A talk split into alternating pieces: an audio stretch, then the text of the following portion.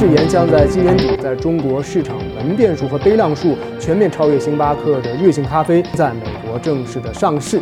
卖了汽车又卖咖啡的神州系，在两年时间内是创造了一个新的神话。不过呢，就在人们欢呼竞争的暴风雨来的再猛烈一些的时候，你有没有发现一个小秘密呢？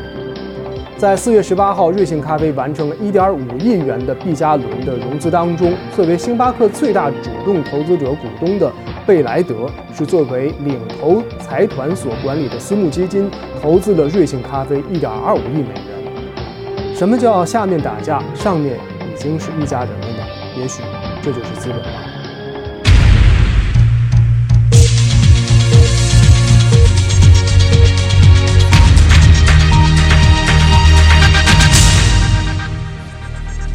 权力的游戏》第八季第四集播出呢，剧中的一个大的 bug 让网友是炸了锅。在第四集当中，一杯星巴克是乱入其中。要知道，这两年星巴克在中国是遇到了强劲的对手瑞幸咖啡。作为一个闯入者，后者身上是带了太多神州优车共享和分享模式的基因，这一点令人到中年的星巴克是措手不及。